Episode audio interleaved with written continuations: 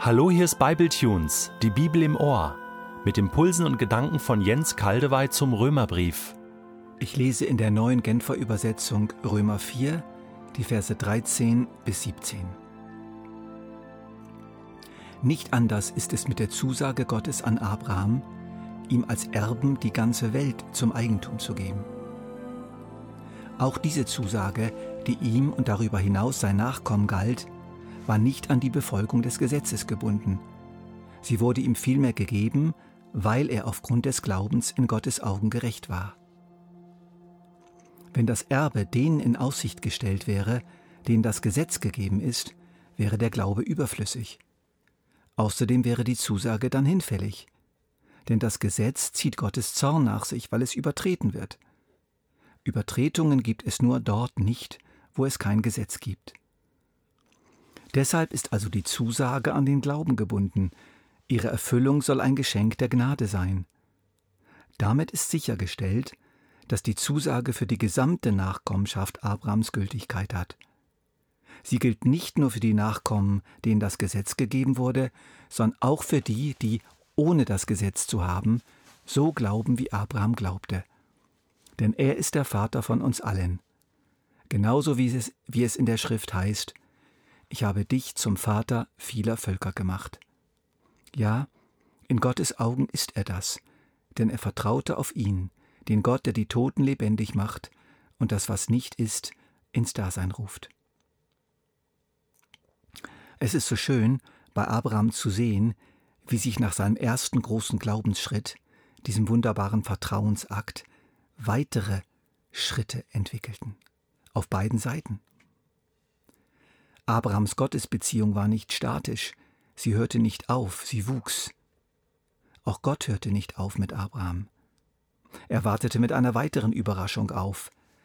Nach den ersten großen Zusagen, nämlich Abraham einen eigenen leiblichen Sohn und eine gewaltige Nachkommenschaft zu schenken, kommen weitere – es kommt einem so vor, dass Gott so begeistert ist, dass Abraham ihm Vertrauen schenkt, im Gegensatz zu so vielen anderen Menschen auf der Welt, die geprägt sind von tiefstem Misstrauen Gott gegenüber, dass er noch einiges nachreicht. Hören wir uns das mal an. Und ich werde euch das ganze Land Kanaan geben, in dem du jetzt als Fremder lebst. Für immer soll es deinen Nachkommen gehören, und ich werde ihr Gott sein. Und ich will segnen, die dich segnen, und wer dir flucht, den werde ich verfluchen, und in dir sollen gesegnet werden alle Geschlechter der Erde. Abraham soll doch zu einer großen und mächtigen Nation werden, und in ihm sollen gesegnet werden alle Nationen der Erde. Bei allen Völkern der Erde werden die Leute zueinander sagen, Gott segne dich wie die Nachkommen Abrahams. Das ist die Belohnung dafür, dass du meinem Befehl gehorcht hast alles Zusagen, alles Verheißungen, die später hinzugefügt wurden. Es geht also um noch viel mehr. Zunächst wird die Verheißung erweitert in Richtung eines eigenen Gebietes für seine Nachkommenschaft. Aber dann werden mehrmals die Nationen erwähnt und man gewinnt den Eindruck, irgendwie geht es jetzt um die ganze Welt. Paulus deutet diese Verheißung so Nicht anders ist es mit der Zusage Gottes an Abraham, ihm als Erben die ganze Welt zum Eigentum zu geben. Wow, die ganze Welt. Eines Tages nicht nur das verheißene Land, ein begrenztes Gebiet auf der Erde, sondern die ganze Welt. Alle Nationen sollten von Israel gesegnet sein, geprägt sein, unter Israel stehen, nicht im Sinne eines diktatorischen Beherrschtwerdens, sondern im Sinne einer priesterlichen, liebevoll verwaltenden Verantwortung Israels für die ganze Welt.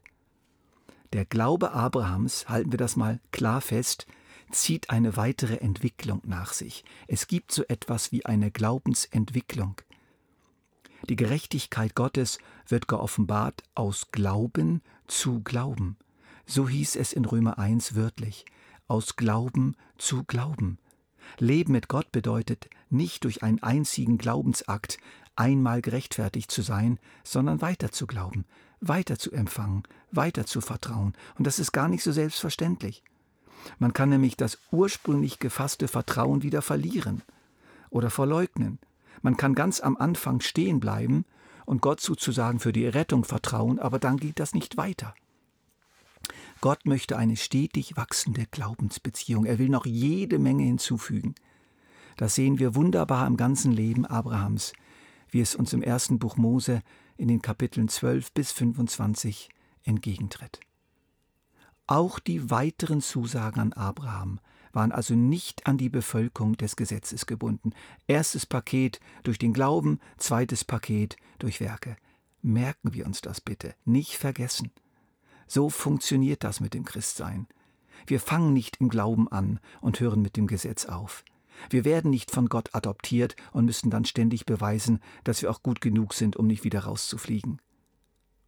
Für Paulus ist klar, wenn das Erbe denen in Aussicht gestellt wäre, denen das Gesetz gegeben ist, wäre der Glaube überflüssig.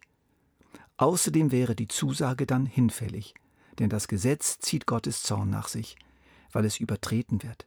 Übertretung gibt es nur dort nicht, wo es kein Gesetz gibt. Ich gebe das mal mit eigenen Worten so wieder. Wenn die konkrete Erfüllung der Zusagen Gottes, nachdem sie versprochen worden waren, daran hängen würde, dass wir dann die Regeln Gottes perfekt halten, käme es wieder nicht mehr auf unser Vertrauen an, sondern auf unsere Leistung. Und dann ginge alles wieder von vorne los.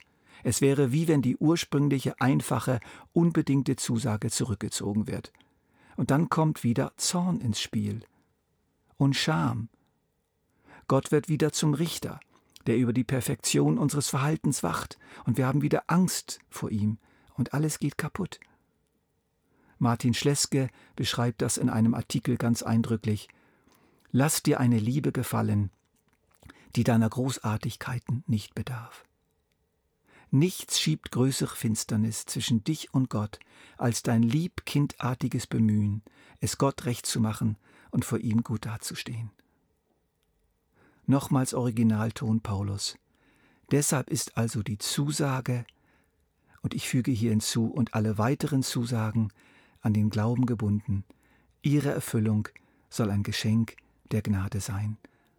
Das ist der göttliche Rhythmus, das ist der Pulsschlag des Reiches Gottes. Zusage, Glauben, Erfüllung, Zusage, Glauben, Erfüllung. Merken wir, wie leidenschaftlich Paulus um diese Grundwahrheit ringt, dass das Vertrauen entscheidend ist?